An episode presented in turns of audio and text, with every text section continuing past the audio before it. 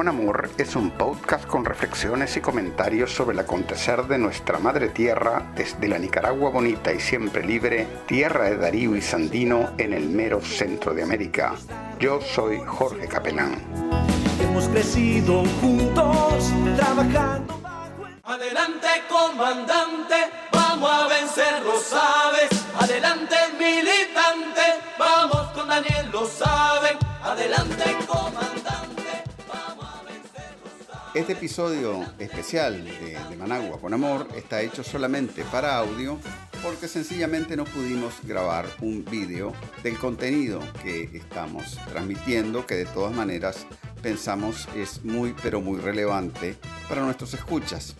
Se trata de una charla que dimos el pasado 4 de mayo, el pasado miércoles, eh, para un grupo de estudiantes de Ciencias Políticas y Relaciones Internacionales de la UNAM Managua en una cátedra que está a cargo del eh, compañero Lautaro Sandino, nuestro ex embajador en Bruselas, quien me pidió personalmente que fuera a hablar con los muchachos eh, acerca de los retos que eh, presenta para nuestros pueblos de la Vía Yala el, nuevo mundo multipolar que estamos viendo surgir ante nuestros ojos eh, a raíz de eh, la operación especial de Rusia en Ucrania. Eh, sin más dilación, les dejo este material. Les pido muchas disculpas por la calidad del audio, que no es la que nosotros quisiéramos utilizar en este podcast, pero mm, debido, creo, al- a la importancia del contenido, eh, creemos que de todas maneras van a saber obviar eh, todos lo- lo- los ruidos de fondo y todos los, lo- los problemas que se puedan presentar en este audio. Eh, adelante.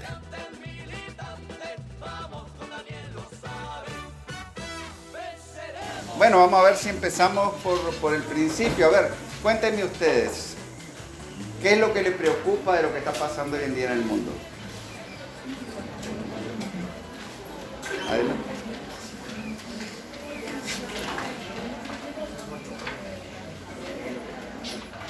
No les preocupa nada, a ver.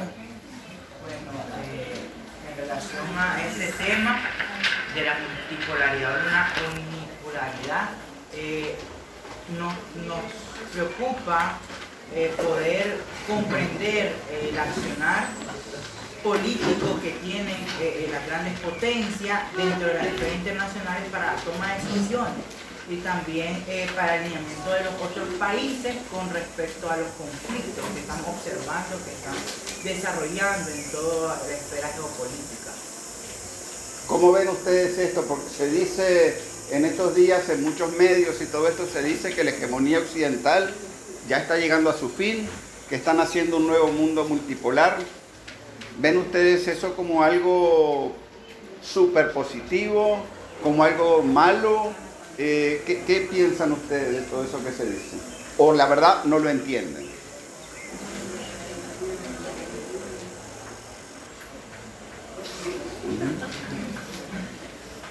Digan nomás lo primero que se les venga a la, a- la mente. Puntualmente, lo que más nos preocupa, creo yo, que es el interés nacional de Nicaragua, lo puntual. Es decir, nosotros que nos afecta a nosotros, vamos a hacer qué vamos a hacer en la toma de decisiones de esas potencias y si las potencias con las que están surgiendo nuevamente van a estar en, en pro de seguir eh, dañando al resto del país y de injerencismo o nosotros vamos a tener un respiro de lo que sería la economía occidental y Estados Unidos. Este, bueno, vamos a ver, porque realmente yo creo que es muy válido preocuparse. Es muy válido tener esperanza y es muy válido preocuparse también. ¿no? Y sobre todo, no solamente preocuparse, sino también ocuparse. Y yo creo que eso es importantísimo, la parte de ocuparse, porque la verdad que es la generación de ustedes la que va a estar encargada de ocuparse de estos problemas. ¿no? y, y de dar respuesta a todas estas situaciones. Por ejemplo, hoy mismo Biden estaba hablando ya de empezar una tercera guerra mundial. Y decía, aquí estamos en guerra con Rusia. Esas son palabras mayores. Eh, yo le voy a decir, a mí un poco me sorprendió cuando la respuesta de Occidente a, a esta operación militar especial rusa en Ucrania fue tan violenta como ha sido. Y, e inclusive como los dirigentes de Europa y toda la clase política europea y la gran mayoría de los periodistas y de los medios en Europa este, vienen diciendo, primero, prohíben todo lo ruso. Por favor, Do- Dostoyevsky está prohibido, ¿no? está cancelado. Eh, Pushkin está cancelado. ¿verdad? Todo lo ruso en Europa Occidental y en Estados Unidos está cancelado. ¿no? Obras de la literatura universal, de la música eh, universal, de la cultura universal, canceladas. ¿Por qué? Porque son rusos. Por favor. ¿no? ¿verdad? O sea, personal- personalidades que no tienen nada que ver con Putin, ni tienen nada que ver con lo que, es, lo que fue la URSS, ni con lo que es Rusia hoy en día, están siendo prohibidas por el mero hecho de ser rusos. ¿Cómo es posible que hagan eso, verdad? Y, lo cierto es que no solamente eso, sino que tenemos países, algunos países en Europa que el 90% de toda su energía viene del petróleo ruso o del gas ruso. Alemania es dependiente como en el 40% de todo el gas que viene de Rusia. ¿Y cómo es posible que se pongan, se metan a hacer un montón de sanciones cuando eso lo está, eh, los está perjudicando a ellos mismos? Le están diciendo a la gente, en esos países que son tan fríos, le están diciendo a la gente que eh, tienen que usar menos calefacción, tienen que bañarse menos seguido, tienen que tratar de usar este, cobija, más cobija, ¿verdad? Eh, para enfrentar el frío, porque ahí el invierno pega muy, muy duro, como ustedes saben, ¿verdad? Lo cierto es que el costo económico, ¿no? Después, de Ucrania y de Rusia, lo que están pagando el costo económico de todo eso es las poblaciones de Europa y de los Estados Unidos. Yo la semana pasada estuve hablando con cuatro o cinco eh, activistas estadounidenses que están aquí de visita y me contaban que en casi, en prácticamente en todas las ciudades hay gente viviendo bajo los puentes en Estados Unidos por la crisis económica. Una crisis económica y una inflación que no empezó con esta guerra de Ucrania, pero que ciertamente se ha agravado a causa de ella. Entonces, ¿qué es lo que pasa en el mundo? ¿Es que acaso Putin está loco, como dicen en Occidente? ¿O es que acaso todo tiene que ver nada más que con, con el hecho de que no quieren a los rusos? La verdad es que este es un conflicto geopolítico. Yo casualmente antes de entrar eh, a, hacer esta charla, yo vi un video muy interesante de un filósofo ruso, filósofo y geopolítico ruso que se llama Alexander Dugin. Desgraciadamente estaba en inglés ese discurso, unos 26 minutos, no era largo. Y hacía una exposición muy interesante. Entonces, hay un concepto muy fundamental en la geopolítica. Este, un, concepto muy fundamental en la geopolítica. Ustedes imagínense el, mapa del mundo compuesto por una serie de islas.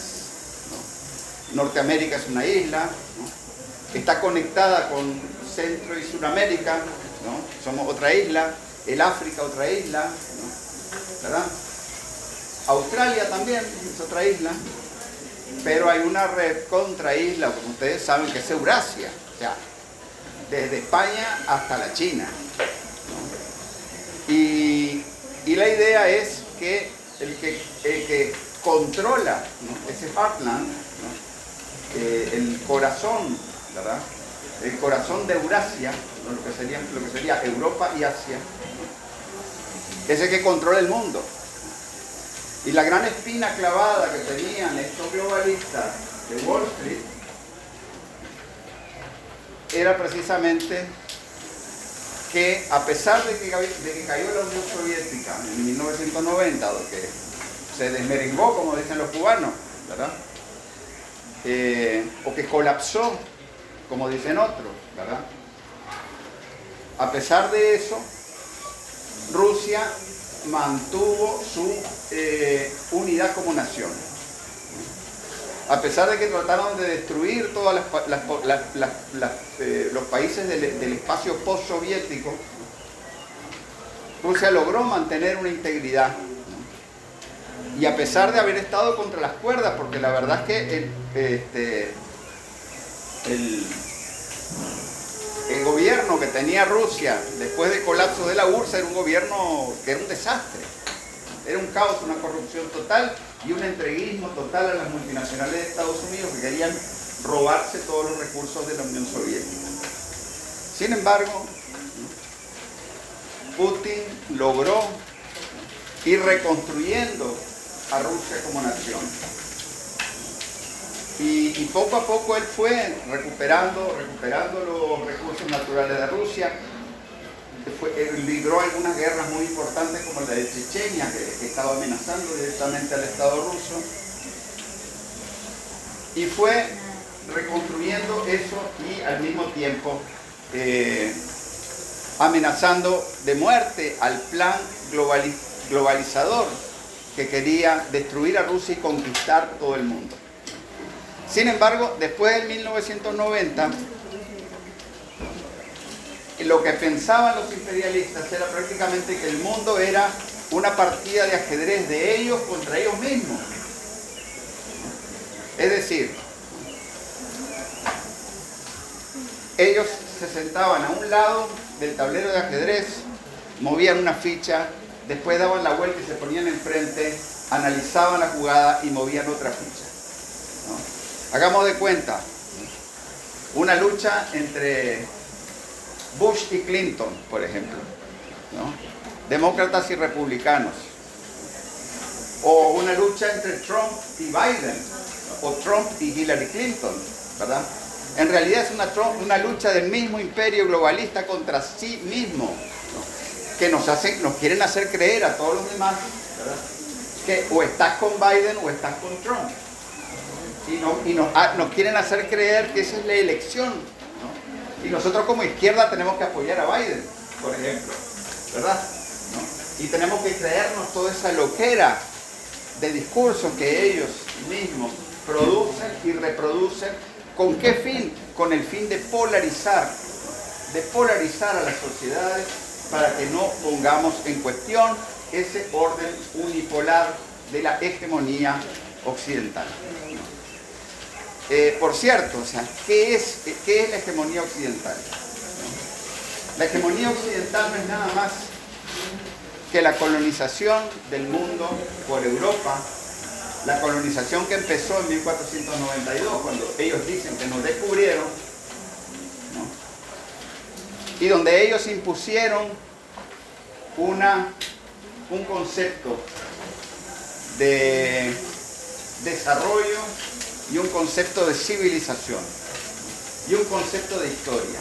Ellos tenían historia, nosotros no teníamos historia.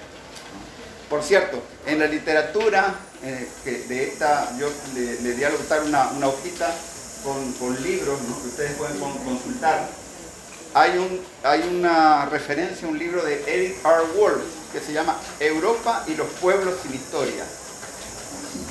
Les recomiendo que si algún día pueden, lo lean. Y es muy interesante porque no es cierto. O sea, ellos tienen historia, nosotros no tenemos. No es cierto la verdad es que literalmente nosotros estamos sentados sobre un acervo cultural de que nosotros mismos no tenemos, no tenemos idea muchas veces. El español que nosotros hablamos aquí en Nicaragua, como decía este Mántica, hay un libro muy interesante, no está en la biografía, en la bibliografía, pero lo van a encontrar por ahí, el habla nicaragüense. El español que nosotros hablamos es un español lleno, pero es que lleno de náhuatl, de chorotega, de sutiaba y de muchos otros dialectos indígenas. Nosotros tenemos una realidad profunda, estamos sentados sobre una realidad profunda aquí en, aquí en América Latina y especialmente en Nicaragua, que tiene raíces que son anteriores a los españoles. Y eso es algo que realmente nosotros tenemos que, o sea, ese es el reto de ustedes, el reto de ustedes como generación de nuevos eh, diplomáticos, cientistas sociales, analistas políticos, lo que sea, es realmente redescubrir esas raíces. Eh, realmente, realmente creo que es una cosa muy importante. Pero entonces nos quisieron hacer creer como que nosotros no teníamos historia. Cuando nuestro socialismo es muy anterior a 1492. Nuestro socialismo no es del siglo XIX. Nuestro socialismo no es el de la clase obrera de, Europa o de los Estados Unidos. Nosotros tenemos experiencias de cooperación mucho más antiguas que eso. Y bueno, ¿no? el problema es que, claro, vinieron estos. ¿no? Casualmente, Europa en el año 1000 1400, o sea, en lo que era el siglo X, este, en el siglo XV, era, una de las regiones más atrasadas del mundo. Recordemos que en los 1400, 1500, la China tenía una civilización impresionante, la India tenía una civilización impresionante, ¿verdad? Aquí en, en- en América Latina había unas civilizaciones impresionantes, pero precisamente ellos siendo herederos del Imperio Romano, su lógica era hacia afuera, conquistar, buscar periferias, buscar recursos, nat- o sea, conquistar recursos naturales y esclavizar fuerza de trabajo para desarrollarse ellos. Entonces, esos son los 500 años de ignominia que están llegando a su fin. Eh, y precisamente el problema, el drama de Occidente, que cuando ellos logran de- de- de- desmerengar a la Unión Soviética, no logran hacerse con el control completo del, del globo. Entonces se lanzan. O sea, lo que estamos viendo hoy en día en Rusia, en realidad es una guerra que empezó en 1990. ¿Con el fin? ¿Con qué fin? Con el fin de darle el puntillazo final a Rusia. Pero es una guerra en realidad que es muy vieja. Porque Europa, las élites europeas, siempre han tenido ambiciones de conquistar el, el Heartland. ¿no? Por ejemplo, le estoy hablando de los años 1600, 1600 y pico. ¿no? Eh, el, el rey Carl- Carl- Carlos XII de Suecia. Suecia en aquel momento era la potencia dominante en lo que se llamaba la Liga Hanseática, una liga en, en Escandinavia, en el norte de Europa, que, que era el principal, el primer intento de desarrollo capitalista moderno que podíamos ver en la historia occidental. Y este Carlos XII se fue hasta Kiev, hasta cerca de Kiev, este, se eh, eh, trató de conquistar Rusia, de meterse a las profundidades de Rusia, pero fue derrotado en Poltava.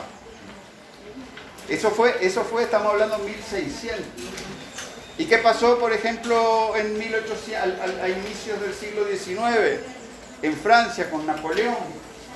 Y en aquel entonces Francia era la lumbrera y Napoleón era visto como un dirigente muy progresista a nivel del mundo. Pues también, ¿no? Napoleón conquista toda Europa y lo primero que dice es, vámonos para Rusia. Y él decía, nos metemos con una fuerza muy bien armada, hacemos una gran coalición como la que hacen los Estados Unidos hoy en día, la que, hacían hasta hace poco, porque ya no pueden hacerla. Las coaliciones que hacían, por ejemplo, para invadir eh, Irak, Afganistán, etc. Armamos una coalición de esa y le echamos la vaca a los rusos. Bueno, se metieron, en el verano les fue muy bien, avanzaron, llegaron a las puertas de Moscú, llegó el invierno y perdieron, tuvieron que batirse en retirada. Los rusos le ganaron otra vez más al ejército más poderoso de la tierra en aquella época. Lo mismo pasó en el siglo XIX a los británicos cuando ellos quisieron meterse en la península de Crimea, perdieron. Lo mismo trató de hacer Hitler en el siglo XX. Y ya saben cómo le fue, perdió. Y no es cierto, no fueron los Estados Unidos los que ganaron la Segunda Guerra Mundial, la ganaron los rusos y los soviéticos. Los rusos soviéticos. Este, ¿Por qué es eso? Porque la verdad es que los rusos tampoco han tenido gobernantes muy, muy ilustrados, ¿no? o muy populares todas las veces. Pues sencillamente porque la fuerza que ha querido atacar ha sido siempre Occidente. ¿Por qué? Por esa ley de la geopolítica que dice que una potencia tiene que buscar cómo eh, hacerse del control total, del control total sobre, sobre eh, esta, esta isla enorme que es Eurasia. ¿verdad? Y, ¿y qué fue lo que pasó? No? Que o sea, al verse, al verse en una situación defensiva, las mismas élites dirigentes rusas siempre han sido capaces de, en los momentos decisivos, de unir a la mayor parte de la población para poder repeler al enemigo. Y obviamente también Rusia es un país con una retaguardia enorme, es el país de- con extensión más grande de todo el mundo. Y por eso mismo son capaces de absorber los golpes y de devolverlos. Por eso es muy difícil ganarle una guerra a Rusia desde la posición de Occidente. Estratégicamente es imposible. Ahora, ¿qué es lo que sucede? Hoy lo dijo, pero lo dijo, Biden hoy en día. Aquí estamos en una guerra de las civilizaciones. Hay un geopolítico estadounidense muy importante que este, acuñó aquella expresión la guerra de las civilizaciones. Huntington. Y ciertamente es una guerra de las civilizaciones. Es la guerra, es la guerra de una élite pequeñísima que quiere mantener sus privilegios a costa de la dominación del mundo y especialmente quiere sacar a Rusia del medio. Eh, déjenme decirle, ¿cómo es posible que esté... hay, hay una, por ejemplo, en Suecia hay, hay una expresión que dice que Suecia es un pequeño y una, un pequeño y una pequeña y hambrienta bestia imperialista. Y esa es una, una muy buena definición de lo que es el imperialismo occidental, ¿no? Una pequeña y hambrienta bestia. O sea, ustedes, por ejemplo, hace unas semanas hubo una votación en, la- en las Naciones Unidas, ¿verdad? Este, donde un montón de países, un montón de países, votó a favor de Estados Unidos en contra de Rusia con lo de Ucrania. Era, era para este, acerca de la pertenencia de Rusia al Consejo de, de Derechos Humanos de la ONU. ¿verdad? Ahora, ese montón de países, primero, no eran tan montón porque muchísima gente se abstuvo. Esos países que votaron con Estados Unidos en realidad son como la quinta parte de la población mundial y como la quinta parte o la décima parte del área. Por ejemplo, la India, que es el país más, más poblado, votó con Rusia. China, que es el otro país más poblado, votó con Rusia. Eh, muchos países importantísimos se abstuvieron. México, por ejemplo, los países, México y Brasil, los dos gigantes de América Latina, se abstuvieron. Eh, entonces, para que veamos un poco, o sea, es- esos juegos de palabras que se hacen con la representatividad, esos juegos de palabras que la ideología hegemónica quiere hacer con la representatividad, son una manipulación burda. ¿no? Nos quieren comer el cerebro, ¿se dan cuenta? ¿no? Y nosotros, por eso es muy importante que nosotros desarrollemos la capacidad crítica ante esos discursos. Entonces, este, ¿qué es lo que pasa? O sea, ¿por qué hacen, por, qué esa pequeña bestia anti, y- esta- esa pequeña y hambrienta bestia imperialista vive amenazando a todo el mundo y vive abrogándose la representación de todo el mundo cuando en realidad no la tiene? Lo hacen en virtud, lo hacen en virtud de que son una potencia imperial guiada por intereses financieros, expoliadores y no productivos, y que dependen de la conquista permanente de territorios y de mercados. Eso no es algo nuevo. Ya todo el problema, por ejemplo, el capitalismo europeo se desarrolla también en medio de un fuertísimo sector eh, financiero, tanto, tanto controlado por el Vaticano, que dicen que, dicen que por allá, por el, por, el, eh, por los años 1400, por ahí, manejaba la mitad, la mitad del dinero circulante. Ah, Recuerden que el Banco Ambrosiano es uno de los bancos más grandes que hay en el mundo.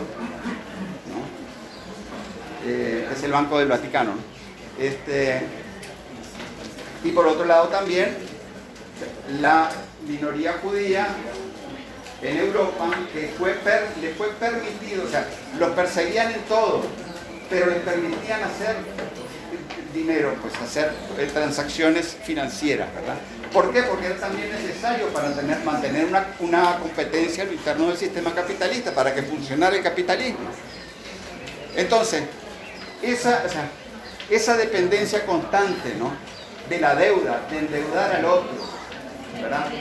De esa dependencia constante de someter al otro por medios financieros y, y por medios militares, es lo que lleva a toda esta dinámica que ha mostrado el imperialismo con respecto a todos los demás pueblos de la tierra.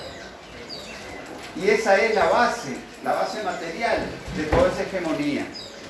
Pero como yo le decía, o sea, toda esa hegemonía se basa en una serie de ideas, o sea, por ejemplo, ideas que dicen que lo europeo es lo civilizado, lo indígena es lo que no vale nada. Eh, ideas sobre que hay una ciencia que es científica, y, eso, y es importante verlo, o sea, no hay nada más antimarxista que decir que la ciencia solo es algo científico. Siempre es algo que surge dentro de una serie de intereses y de acuerdo a los intereses de determinados grupos dominantes en la sociedad. Entonces, nosotros partimos, muchísimas, desgraciadamente estas cosas que yo le estoy diciendo, no se enseñan en, la- en las universidades de ingeniería. Desgraciadamente estas cosas no se, no se enseñan en, las facultades de medicina. Pero lo cierto es que nosotros, todo lo que nosotros vemos como ciencia hoy en día, en, en enorme medida, está moldeado por eh, intereses que han surgido en los últimos 200 años de historia nada más. Nuestros antepasados sabían cómo curar un montón de enfermedades. Los mayas sabían, conocían el cero. Eran capaces de predecir los eclipses con una, con una eh, exactitud pasmosa. Eh, eran capaces de construir, de hacer construcciones súper avanzadas sin, hacer uso de la rueda. Ellos tenían, o sea, hay toda una ciencia, hay todo un acervo ahí que recién hoy en día se empieza a conocer. Recién hoy en día los arqueólogos empiezan a darse cuenta que en la selva del Amazonas había una red enorme de ciudades, de civilizaciones, que abarcaba miles, cientos de miles de kilómetros. Eh, miren, disculpen, ustedes tienen una, están sobre una mina de oro, existencial e intelectual. Hay que descubrir, hay que descubrir ese pasado que nos dicen que no existió jamás. Entonces, ¿qué es lo que pasa? Lo que se está viniendo abajo hoy en día son esos 500 años de prejuicios y de ideas erróneas sobre el mundo y sobre nosotros mismos, que fueron producto de la colonización de Occidente hacia el resto del mundo. Y eso yo creo que, yo creo que eso, o sea, plantea una serie de temas, de, de- de preguntas muy, muy importantes, porque ¿qué va a pasar? no? Ahora vamos, el mundo se va a hacer multipolar, pero ¿qué pasa? Porque esa multipolaridad a mí me, a mí me preocupa, realmente me preocupa, ¿no? Porque yo veo muchos compañeros que dicen, piensan, ¿no? Es como que se le estamos dejando todo a lo que los chinos y los rusos. Y nosotros como latinoamericanos, ¿qué? ¿Verdad? Porque los rusos saben que ellos son rusos y que lo que, están haciendo es defendiendo, defendiendo al pueblo ruso y su acervo cultural.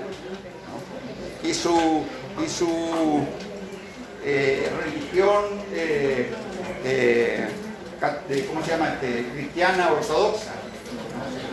Los chinos, obviamente que ellos saben que son chinos, ¿verdad? Los turcos tienen sus propias definiciones, pero nosotros como latinoamericanos, ¿qué? ¿Qué pasa? O sea, nosotros tenemos un acervo enorme. Aquí en Nicaragua, obviamente, General Sandino, obviamente, ¿verdad?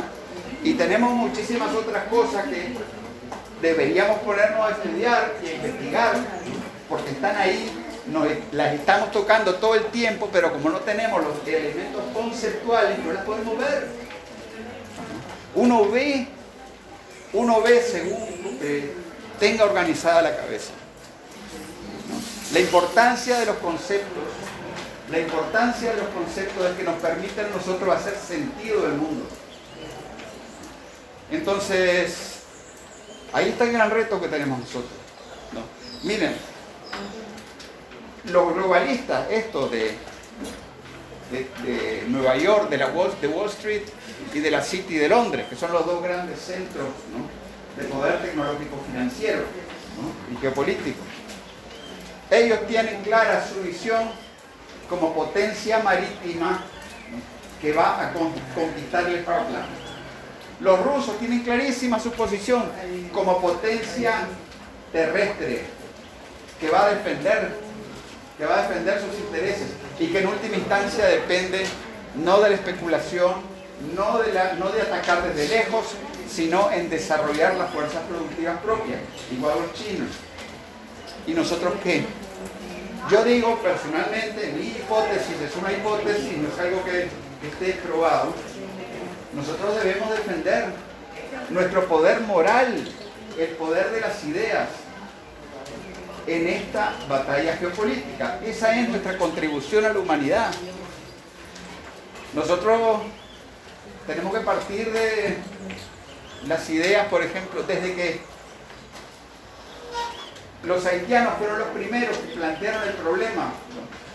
Cuando se da la, cuando se da la, Revolución Francesa, que todo el mundo decía libertad, fraternidad, igualdad.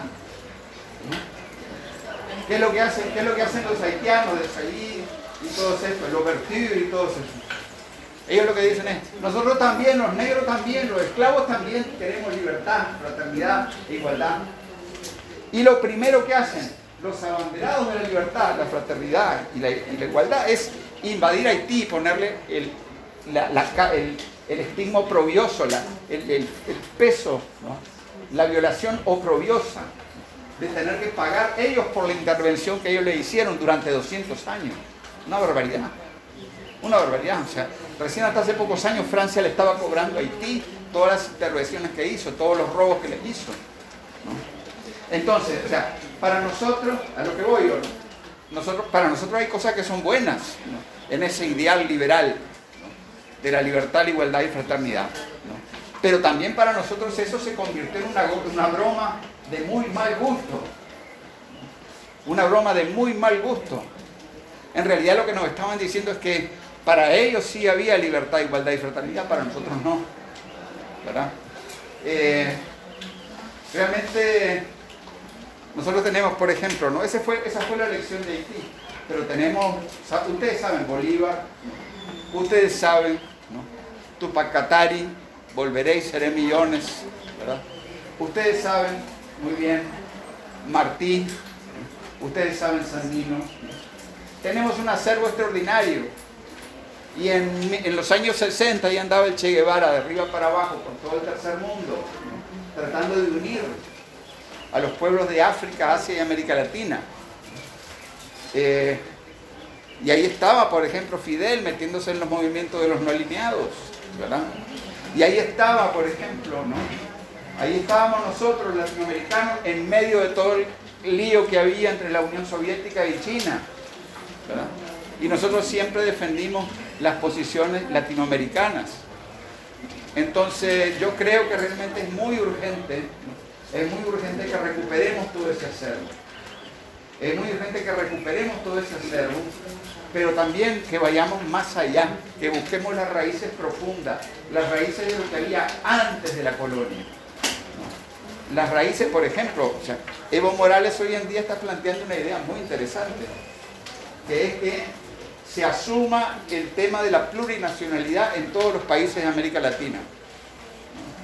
Quiero decir que nosotros aquí en Nicaragua lo tenemos muy asumido porque tenemos autonomía de la costa atlántica, una autonomía muy avanzada. No estoy diciendo que no podamos todavía avanzar más, ¿verdad? Pero sí tenemos eso. Pero lo cierto es que el planteamiento de Evo Morales es un planteamiento explosivo, porque lleva, en realidad lo que lleva es a, una necesidad de una reforma agraria profunda, que no se ha hecho todavía en América Latina, ¿no? Y lleva también a plantearse el problema del control de los territorios, no solamente tener la tierra, sino lo que está abajo, lo que está encima, la cultura que está asociada a los territorios, ¿verdad? Entonces, yo les digo realmente que la verdad que ustedes tienen unos retos y una... eh, no, no, no crean que esto va a ser aburrido porque aquí la revolución ya fue en el 79 y ya no hay nada que hacer, es mentira. Está todo por hacer. ¿verdad? Y, y ciertamente que yo lo que les digo que tengan ánimo, pues que tengan este, eh, que se atrevan. ¿no? Pero para eso también, ustedes, miren, ustedes no pueden esperar que ustedes van a estar aquí, van a recibir el diploma y después van a ir y ya le van a decir, a ver, señor diplomático internacional, este, venga para aquí. No, no, es así, no funciona así. No funciona así la cosa. ¿verdad? Creo que es muy importante, es muy importante que, hagan, que hagan la carrera, pero al mismo tiempo ustedes tienen que empezar a hacer sus blogs, tienen que empezar a producir. Desde ya ustedes pueden empezar a producir. Empiezan a escribir o a opinar. Presenten esas opiniones por lo menos primero a, los amigos, a la gente con la que ustedes se relacionan. Y después las pueden ir presentando a, eh, públicos cada vez más amplios. Pero es importantísimo que ustedes participen en el debate. y ciertamente les digo pues que eh, tienen, una, tienen unas posibilidades y una responsabilidad histórica. ¿no? Y yo los animo a que la aprovechen y la suman. Eso sería para lo que por el momento. No sé cuánto-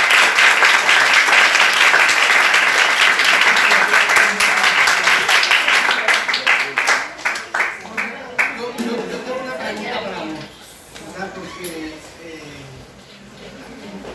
a lo mejor estoy equivocado, pero yo creo que antes era bien fácil hacer el trabajo internacional. Estaban los capitalistas, los yanquis, pues, ¿verdad? Y los buenos. Y estaban los malos, el eje del mal. Los comunistas y todo lo que significaba el comunismo y ese tipo de cosas. Y después el mundo se acabó, como lo teníamos conceptualizado, ¿verdad? Y entonces Gorbachev traiciona al socialismo, ¿verdad? Y lo destruye. Y entonces, vos venís y han habido algunos esfuerzos en América Latina, por ejemplo, que nos empezamos a juntar. Entonces se formó el eje del mal. Cuba, Venezuela, Nicaragua, eh, una serie de islas de- Sí. de- de- del Caribe, junto a Bolivia y tal. Y entonces, estos son los, los buenos o los malos, ¿verdad? Y después viene la derecha y hace una tal cosa que se llama el Grupo de Río, donde está Colombia, Sí. está, creo que está el Perú, sí. estaba Argentina, creo, y había otra Chile. De grupos que son los que siguen a los yanquis y que nos están haciendo la guerra a nosotros. Sí. ¿verdad? Entonces, ¿qué es tu opinión sobre la dignidad? Por ejemplo, ¿qué es tu opinión sobre la soberanía? Ahí está. ¿Por qué hay que seguir a los yanquis o por qué vamos a seguir a Cuba? O si nos vamos a seguir nosotros, Sí. ¿cómo funciona eso y cómo lo estás viendo más hoy? Excelente pregunta. Este, yo te voy a decir, en un, en un, a un nivel operativo, ¿no? A lo que hacer ya. Yo me voy con lo que decía la compañera aquí, que era ver qué, o sea, cuál es la situación nuestra y cuáles son los intereses objetivos nuestros como país. Eso es importantísimo. Pero nosotros somos apenas una provincia de un Abya Yala que es enorme. Y además como provincia aislada, ¿verdad? No vamos a ninguna parte. Es, parte, o sea, es nuestro interés. fortalecer ese proyecto de la Vía Yala. ¿Entendés? Y ahí tenemos problemas, hay que decirlo, tenemos problemas. Pero Tenemos, ¿por qué no era Villa Yala eso? bueno, eh, la Vía Yala, vos sabés que la Vía Yala es este, el nombre que los indígenas en Colombia ¿no? le daban a lo que era esta tierra de aquí. Lo, que era, que era, digamos, podríamos decir, no América Latina. América Latina es el, el nombre que se le da al tipo que hizo el mapa, ¿no? un italiano, ¿verdad? ¿No? El Avia Yala es el nombre que le damos nosotros a este proyecto. O sea, el proyecto nuestro, no importa que el día de mañana se cambie a otro nombre, pero la idea es, es el proyecto nuestro, nuestro americano, como se decía. ¿no? Entonces, este, desgraciadamente, tenemos una buena parte de la izquierda que está presa. Miren, esto es una crisis, lo que estamos viendo es una crisis civilizatoria. ¿Qué quiere decir eso de crisis civilizatoria? Eso afecta a toda la civilización. Occidente globalizó al mundo.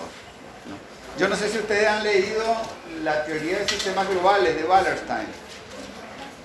No, no la han leído. Les recomiendo encarecidamente que estudien eso, ¿verdad? Las. Teoría de sistemas globales de, de Immanuel Wallerstein.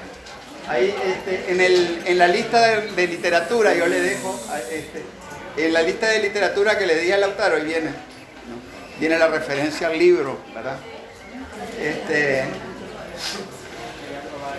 lo que pasa, miren, un sistema mundo, ¿no?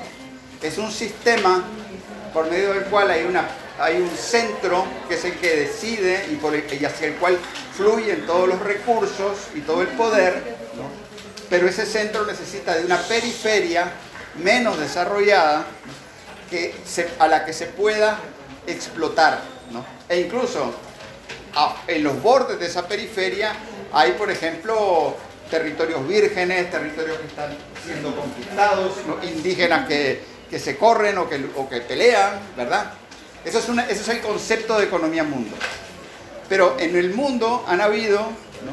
varias economías mundo. O sea, por ejemplo, Roma y Grecia tenían una economía mundo, al mismo tiempo que Persia tenía una economía mundo, al mismo tiempo que la India tenía una economía mundo, al mismo tiempo que la China tenía la suya, Japón la suya. ¿verdad?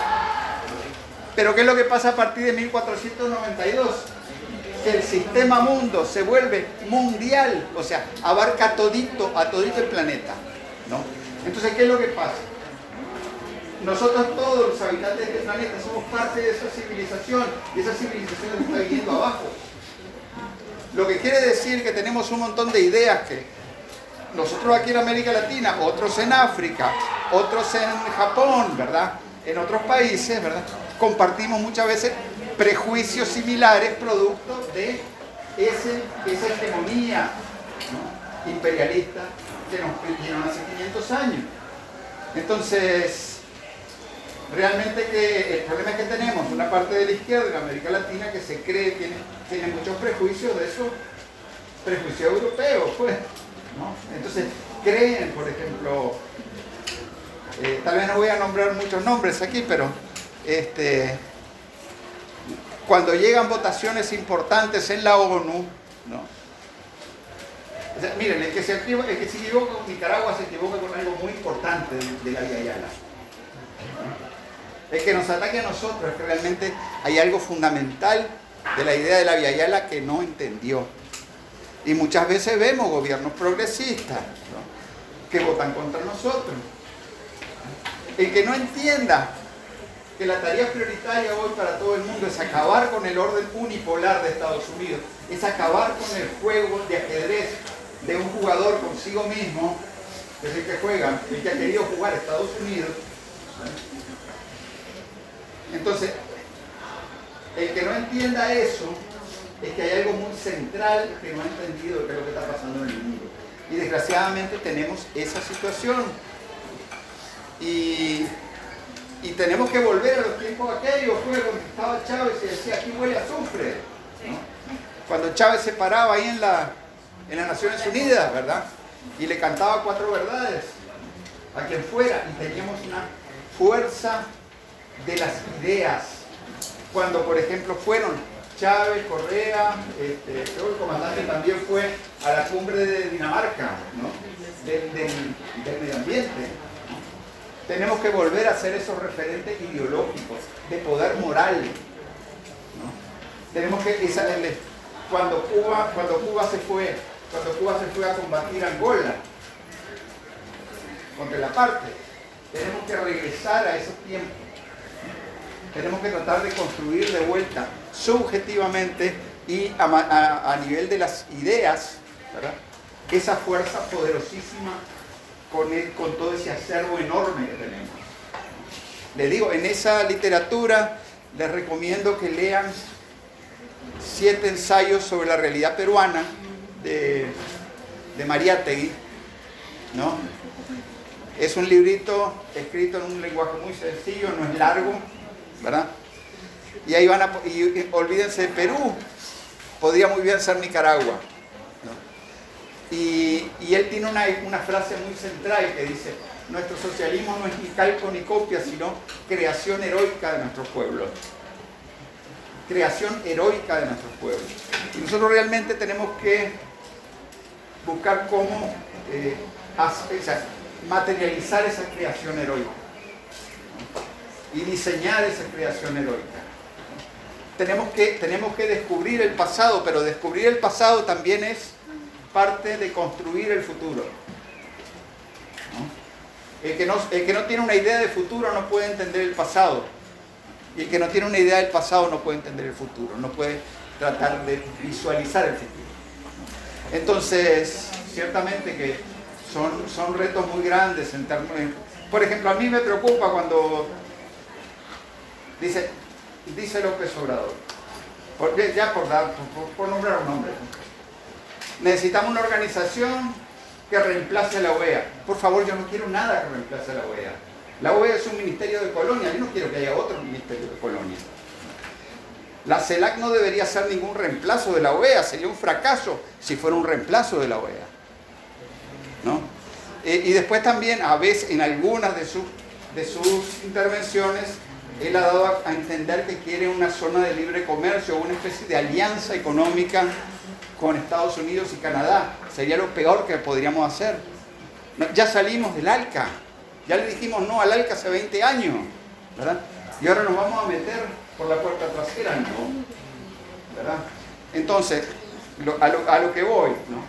Es que hay muchísimos retos políticos que tenemos que enfrentar de cara al futuro, pero esos retos políticos también se basan en una comprensión eh, teórica y también ideológica del- de- de- del proyecto que se quiere construir. No sé si te parece, Lautaro. Bueno, otra pregunta. Sí. ¿Qué, qué modelo político, desde qué base se podría ir construyendo esta nueva realidad política para nuestra América, eh, tomando en cuenta, como ustedes se organismos como la CELAC, que están promoviendo la integración regional, pero de qué manera lograr que todos los países puedan ingresar, porque una cosa es tener el organismo y otra cosa es lograr el multilateralismo Sí. en nuestra América. Bueno, yo creo que nosotros en América Latina deberíamos buscar cómo tener, cómo implementar un principio de no, ex- no exclusión. ¿no? Aunque tengamos, aunque tengamos a Uribe en Colombia, ¿no? nosotros estratégicamente, ¿verdad? tenemos que no excluirlo, porque el principio fundamental tiene que ser la unidad de la Vía Yala, ¿no? Y es mejor, ¿no? Mejor soportar un gobierno que sea totalmente contrario al proyecto dentro, que dejarlo que se vaya afuera y hacer que eso permita una cabeza de playa a los intereses imperiales. Este, después yo creo que mucho pasa, el problema es que, como le decía, es una crisis civilizatoria. Y esto se refleja a nivel individual, a nivel colectivo, a nivel regional, a nivel nacional, a nivel supranacional. Entonces, ¿qué es lo que pasa? Necesitamos que haya un proceso de maduración y de digestión al interno de todas nuestras fuerzas políticas. ¿no? Eh, porque la verdad es que hemos, desde que murió el comandante Chávez, hay que decirlo, hemos estado, hemos estado actuando de una manera reactiva, reaccionando ante una serie de amenazas, obviamente. Por favor, la amenaza que le metieron a Venezuela que le han estado metiendo ter- terribles. ¿no? La política de Trump hacia Cuba ha sido espantosa. ¿no? Entonces, como que uno reacciona a los ataques, pero se trata de asimilar y devolver el golpe. Ustedes no vivieron esa época, pero yo les puedo asegurar que el inicio de los años 90 fue horrible. Hemos pasado coyunturas malas en América Latina, ¿no? y donde tal vez había mucho más eh, desesperanza. Pero eso sí también quiero decir, o sea, con respecto a, todo el tema pues, socialismo y no socialismo y todo eso, mira, la verdad es que lo que estamos viendo es más una lucha geopolítica que una lucha de sistemas. ¿no? Y en realidad podemos decir que este, Putin lo que implementa es un sistema de capitalismo de Estado. él, no, él no dice que es socialista. Y China también es un modelo de socialismo de Estado. ¿no? Creo que en América Latina nosotros debemos desarrollar nuestros propios, porque además las realidades nuestras son muy heterogéneas. Pero, pero lo importante de eso es que no se pierda el referente. Porque el socialismo no es una cosa que se construye, no es una cosa que nace, nace como, como quien siembra una planta y la riega después. Sino que o sea, no nace solo por condiciones objetivas del medio ambiente. Es algo que se hace, como decía Mariátegui, creación heroica de los pueblos. Es una construcción heroica y consciente. Entonces, en ese sentido, nosotros tenemos que desarrollar una propuesta propia con la que nos- nosotros nos perfilemos ante el mundo. Y es porque la verdad es que nosotros no tenemos, este, somos producto de la colonización. Eh, tenemos riquezas, pero al mismo tiempo somos dependientes de, relacionarnos con todo el mundo. Y nuestra propuesta debería, eh, debería reflejar esas realidades. Eh, ¿Cuál sería la relación idónea y además realista que América Latina y también Nicaragua puede construir con Estados Unidos, con Canadá y con, con Europa en general, digamos, con Occidente? Miren, yo tengo de estarme reuniendo con gente de, principalmente de Estados Unidos, activistas, ¿no? De antiimperialistas. Y con gente de Europa también. Tengo como ya como año y medio, dos años. Y cada vez que me reúno con ellos me dicen, esto va mal. Y cada vez que me reúno con gente de Estados Unidos me dicen, hay cada vez más gente viviendo debajo de los puentes. Los Estados Unidos se están precipitando a una guerra civil. Se están precipitando hacia una guerra civil. No sabemos mucho tiempo más cuánto van a estar existiendo los Estados Unidos. Y Canadá, les puedo decir que Canadá, el, el sistema que prevalece es un sistema muy represivo. Hoy en día se está reprimiendo mucho a la gente se está, se está espiando lo que la gente dice en las redes sociales. A los que dicen cosas que no convienen se les cancela. Eh, no se dan trabajos, se niegan trabajos por ese tipo de cosas. ¿no? Entonces, la verdad es que yo veo difícil realmente, yo creo que es más importante, más importantes son las relaciones que nosotros podamos tener con el resto del mundo que las que podamos tener con Estados Unidos. Con Estados Unidos uno puede tener hoy en día a Biden y mañana a Trump, pero el objetivo siempre va a ser que ellos no firman un papel en el que ellos no estén ganando. ¿no? O sea, ellos tienen que sacar la parte, la tajada del león de cualquier cosa que firman. Eso no quiere decir en el terreno, por ejemplo, de la, de la retórica y todo eso, que nosotros no debamos ser correctos, ¿verdad? Que no debemos ser incendiarios, ¿verdad? Pero tener, tener esperanzas, ¿no? En que esta gente va a aceptar un trato igualitario, es una ilusión y peligrosa, además. yo creo que hay que tener muy claro que tener las mejores relaciones con China, con Rusia y con todos los demás países, incluso, incluso por ejemplo, países muy distintos como la India, países muy distintos como Turquía, ¿no? y después ver, pues nosotros podemos, ¿no? Nosotros podemos propugnar o, o- o- o- apoyar un modelo de sociedad. Estamos en toda nuestra, nuestra libertad. No se lo vamos a, imponer a nadie, pero sí esperamos que la fuerza de nuestro ejemplo coopere, colabore y, pueda tener... o realmente el poder nuestro en, la- en América Latina tiene que ser un poder suave, un poder de influencia. Resistir o vencer. ¿Ah? Resistir o vencer. ¿Y por qué? Bueno, yo digo resistir, yo digo, yo digo que ya es hora de dejarse andar resistiendo tanto y es hora de empezar a formular una alternativa para pisar con, pis- con pasos fuertes en esta realidad multipolar. ¿no? Yo creo que tenemos, tenemos que, desgraciadamente todavía tenemos demasiado realismo en, en amplios sectores de la izquierda. Eh, que no entienden que la política es el arte de hacer posible lo imposible, lo que dicen que es imposible uno lo hace posible, ¿verdad? Y, pero ciertamente creo que, que ya es, o sea, porque el problema es que uno puede estar resistiendo, resistiendo, resistiendo y al final lo ponen contra la pared y lo, lo aplastan. ¿no? Entonces, digo que al contrario, nosotros tenemos que pasar ya a una contraofensiva. Bueno, este, más que una pregunta quisiera hacer un comentario. Eh, usted mencionó que para que un pueblo pueda accionar a, la realidad política que enfrentamos, tenemos que tener en cuenta el contexto histórico del que venimos. Y, yo pienso que para, para hacer, acelerar ese proceso de cambio de identidad política es necesario reformar los sistemas educativos, porque si bien es cierto, nosotros somos cultivados con una educación que surgió en Europa, parte del eurocentrismo, porque nosotros como, como edad moderna no aparecemos en edad antigua, porque eran las primeras civilizaciones, tampoco aparecemos en edad media, es hasta la edad moderna, y que fue, o sea, fue el, el descubrimiento de América.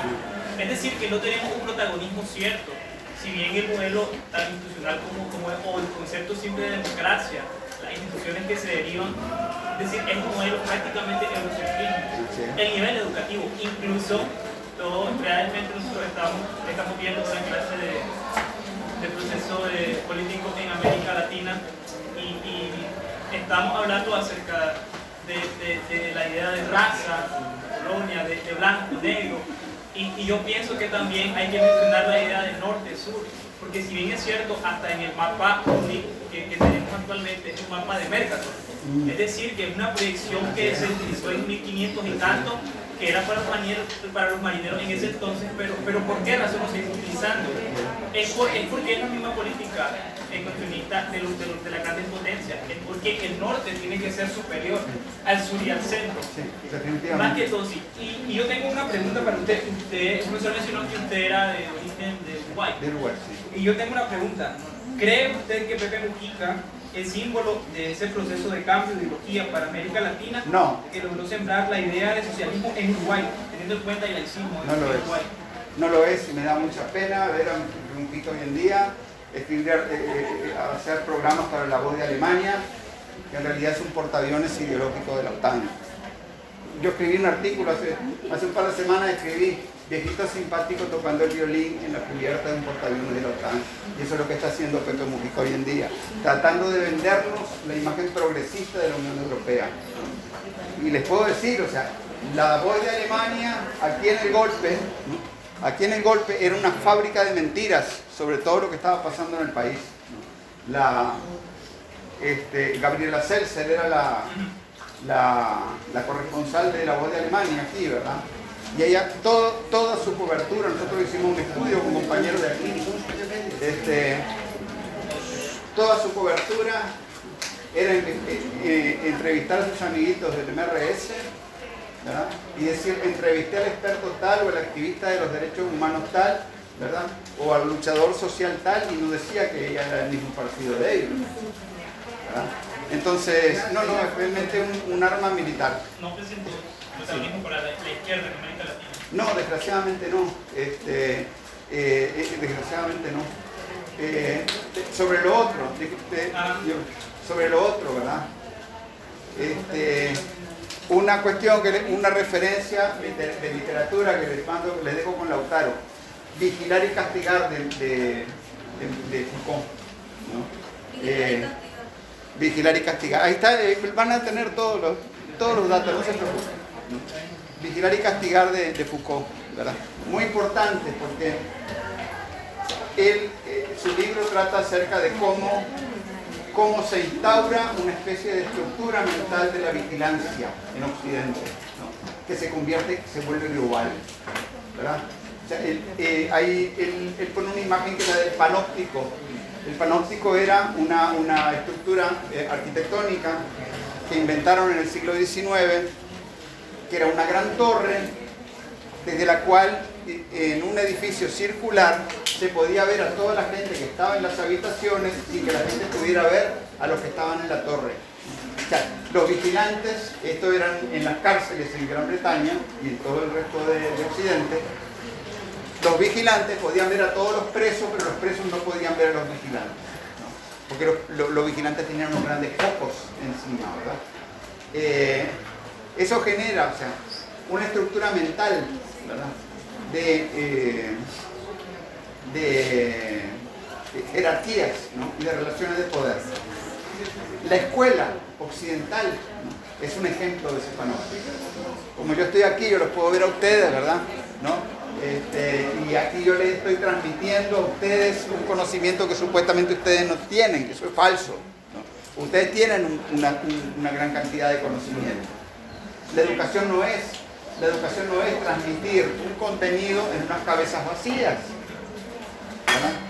Y como decía Paulo Freire, nosotros debemos tener mucho orgullo de, esa, de ese gran acervo que tenemos. ¿verdad? Paulo Freire decía que la educación tiene que ser comunicación y él hablaba de producción colectiva de conocimiento. ¿verdad? Creo que afortunadamente, como yo no les estoy dando unas cuestiones así bien cerradas, creo que esta charla puede dar lugar a una producción colectiva de conocimiento en el futuro. ¿no? Pero, pero ciertamente, ¿no? Tenemos que poner en cuestión todas esas estructuras que nos están. Realmente lo que han hecho es convertirnos a nosotros en trabajadores obedientes para el neoliberalismo y para, y para el saqueo de nuestros pueblos. Sí, es básicamente un refuerzo hacia lo que el compañero Joel dijo. Y tengo varios puntos. Por ejemplo, la rusofobia. La rusofobia es algo que no es de ahorita. Esto no es hace tal vez dos meses, tres meses que comenzó todo esto. Esto ha sido desde hace mucho tiempo, muchos años, desde los medios de comunicación o incluso desde las películas que todos los jóvenes ven. Por ejemplo, quien no ha visto Rápido y Furioso. La mayoría y los argumentos principales de Rápido y Furioso es que los rusos siempre son villanos. Y el universo cinematográfico de Marvel también. Los rusos siempre son los villanos. Es decir, nosotros tenemos tan interiorizado esto la transculturización y los medios de comunicación hegemónicos que no podemos ver otra realidad, porque obviamente a lo que los jóvenes nos gusta hacer, nos gusta ver, nos gusta experimentar, y es algo que nosotros simplemente lo adoptamos como ideas nuestras porque nos entretiene. Otra cosa es el diabolizar los pueblos latinoamericanos. Desde este mismo ejemplo, es decir, los universos cinematográficos, las telenovelas, ¿qué es lo que pasa cuando hay un conflicto geopolítico?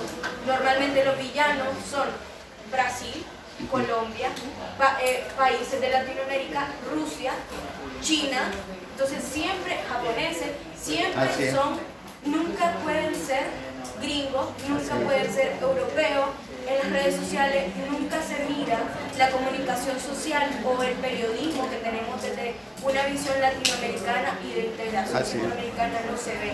Entonces, ¿cómo hace, hacen las autoridades de los países latinoamericanos que sí están con la izquierda que tenemos nosotros como guía, ¿qué hacen para eh, contrarrestar esto? Porque claramente todos los, todas las redes sociales son medianas. ¿Qué hace la, Sí. la, la autoridad o los maestros o lo que sea? La gente con la que nosotros buscamos los ejemplos primordiales. ¿Qué se puede hacer? ¿Qué hacemos los jóvenes también? Porque no es solo nuestra, su responsabilidad, sino también. Excelente. Eh, bueno, déjame comentar que a propósito de la rusofobia y de todos los estereotipos estos que hay sobre, sobre nuestro pueblo, hay una cosa que se llama orientalismo, ¿no? Hay, un, hay uno que se llama Edward Said, que escribió un libro que se llama precisamente Orientalismo. No está en la referencia bibliográfica, pero lo van a encontrar seguramente. Donde este, eh, se analiza este, este, eh, esta característica del colonialismo y de la colonialidad, de eh, tener siempre una, visión demonizada y además caricaturizada del otro, especialmente de los pueblos de, de pueblos del tercer mundo, pues, o del sur, de África, Asia, América Latina, pero también de China y de Rusia. Eh, ese, es un, ese es un concepto importante que ustedes manejen, que es el orientalismo. La rusofobia es una expresión del orientalismo. Eh, y sobre todo, sobre todo es que quieren irracionalizar, o sea, Putin es loco. Así dicen hoy en día, Putin es loco. Decían, Saddam es loco. ¿No? Decían, Daniel está loco. ¿Verdad? ¿No? O sea, siempre es una eh, irracionalización, ¿verdad? Del, del otro, ¿verdad? de todo lo que sea objeto de ataque eh, geopolítico por parte de Occidente. Este, después había algo más que quería decir, que fue lo último que, el último tema que tocaste. Periodismo en la Ah, comunicación sí. social. Miren, sí. Miren, estamos mal, estamos mal. Y yo, le, yo hace ya muchos años yo escribí un artículo sobre ese tema, ¿no? Repartimos bonos, le repartimos bonos a la gente, ¿no? Bonos, bonos de bachilleres, por ejemplo, ¿no? Este, ¿Y qué hace uno cuando agarra los 500 pesos o lo que sea? Uno se va al mercado, ¿no? Digo al mercado, no al mercado oriental, al mercado en general. Y el problema es que en el mercado somos víctimas indefensas de una serie de mecanismos monopólicos. ¿no? Si yo compro un, un teléfono celular, lo que estoy comprando es el derecho, el derecho a usar ese teléfono celular. Pero el, el- el software que viene en ese teléfono celular, el que elige la información que yo debo ver en ese teléfono celular, son una serie de monopolios que no tienen nada que ver con, el- con el proyecto histórico de nuestros pueblos. Al contrario, están diseñados para impedirnos, impedirle a nuestros pueblos liberarse. ¿no? O sea, la verdad es que entre más horas pasamos frente al celular, más daño ideológico recibimos. ¿no? Y de una manera, y de una manera muy, pero muy sutil. Muy sutil. Porque supuestamente es lo que nosotros mismos elegimos. Si vemos Netflix, ¿no? seguramente la mayoría de nosotros nos van a poner eh, películas, nos van a poner el Che, nos van a poner este, eh, una serie de películas de izquierda y todo eso, pero entre eso nos van a meter un montón de mentiras también, ¿no? Y como estamos ahí todo el tiempo y tenemos que estar metidos, ¿no? Enganchados a esa pantalla, viendo el próximo episodio de la serie, nos olvidamos de qué es lo que en realidad nos están, nos están diciendo. Entonces, realmente es fundamental para nosotros desarrollar nuestras propias redes sociales. Yo creo en lo personal que sí es posible administrar democráticamente el Internet. El Internet es un medio súper centralizado. Está hecho para, controlar, para que el monopolio controle el individuo y no al revés. Yo creo que sí sería posible, pero para eso hace falta desarrollar la educación pública, desarrollar el manejo del público de, de, de, de toda esta tecnología. Lo- En el, en el marco de esta charla yo solo les puedo decir que es un grandísimo reto que tenemos. Es un grandísimo reto. Y los comunicadores nuestros son los primeros que tienen que tener una actitud crítica hacia todo lo que es Internet y la voz, y las nuevas tecnologías de la comunicación. Gracias, gracias. La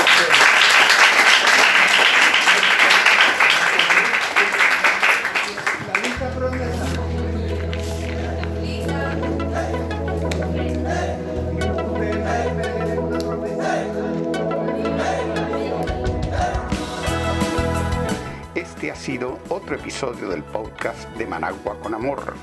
Más temprano que tarde estaremos de regreso con reflexiones y comentarios sobre el acontecer de nuestra madre tierra desde la Nicaragua bonita y siempre libre, tierra de Darío y Sandino en el mero centro de América. Bajo el sol, el abrazo de Sandino nos cobija con valor, nos inspira en nuevos tiempos, Nicaragua de mi amor.